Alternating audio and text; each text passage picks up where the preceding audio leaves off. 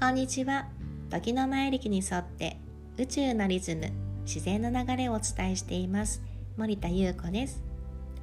今日11月6日から前力では新しい流れに入りました。11月6日から11月18日まで白い風の13日間です。今日はこの白い風というのがどういう時期なのかということについてお話ししていきたいと思います。白い風は風のように思いを伝える力が働く時期です。皆さんは風と聞くとどんなイメージが出てきますか？風の頼りという言葉があるようにどこからともなく伝わってくるお知らせのような何か運ばれてくるような届けられてくるようなそんな動きを感じますよね。この白い風の時期は感じたことを感じるままに伝える力が働く時期なんですね。皆さんは10月24日から11月5日の赤い月の13日間はいかがでしたか？赤い月は新しい展開が始まっていく時期でしたね。前歴では260日で一周するカレンダーなんですけれども今回の260日間というものが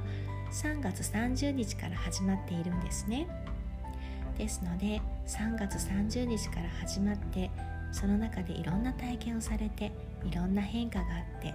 いろんな深めていく時期を得ていよいよ形になっていくそんな時期に近づくにつれ一度この赤い月の13日間で今までのことを振り返りながらこれまでのことをなくすわけではないんですけれども一度水に流して洗い清め本当にこれからの新しい展開に大切にしたいことは何だろうというところを振り返って見つめていくようなそんな時期だったんですね。そしてそんな赤い月で新しい展開入っていく流れの次にやってきたのがこの今日から始まった白い風の13日間なんですね。なので新しい展開に入ってこれまでのことを一旦洗い流して新しい自分自身になった状態で本当に自分の純真な思い気持ち感じていることを受け取っていくそんな時期に入ったんですね。もし皆さんが普段感じていることを伝えていきたいこういう大切な思いを持っているそういうものがもしあるならばこの白い風の力を活用してぜひ皆さんが感じていることや皆さんが大切に思われている思いをぜひ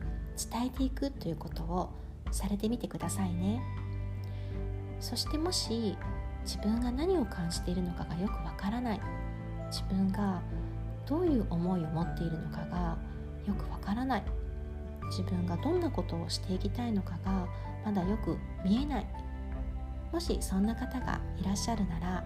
この白い風の13日間はとっても大きな大チャンスなんですね。なぜかというとこの白い風の時期は普段目に見えないもの普段目に見えない部分がこう湧き上がってきてそれが強く出てくる時期なんですね。なのでこの白い風の13日間に自分が何気なくふっと思ったことやこう何気なくしている行動口にする言葉考えているあの思考そして、まあ、書いている文章こう自分にまつわる全てのことが本来の自分自身の姿が現れているんですね。例えば普段はまあいい人しているとしたらこの白い風の時期になんかこうもうこんなの嫌だみたいな怒りが出てくるだとか何か普段はこんな自分で感じていることよりもしなければいけないことやこうやらなければいけない責任とか役割とかそちらがもし強く出ていた場合この白い風はこの思考やこうしなければいけないっていうところよりももっと純粋なこう何も載せないただただ感じることが浮かび上がってくるんですね。なのでこの白い風の時期はこうなんで私はこんなことをしているんだろう。なんでこんな気持ちが出てくるんだろう。なんでこんなことを口にしているんだろう。っていう自分自身のされているあらゆることに着目をしてみてあそこに本来の自分自身の姿が現れているんだなっていう目線で見てもらえるともしかしたら普段はこう目に見えなくてよくわからない自分の感じていることや気持ちや感情といったものがそこから受け取れるですね。ですのでこの白い風の時期をチャンスと思って皆さんの中にある大切な思いや本当に純粋に感じていることに気づいていくそんな時期をぜひ楽しんでみてくださいね。それではまた。森田優子でした。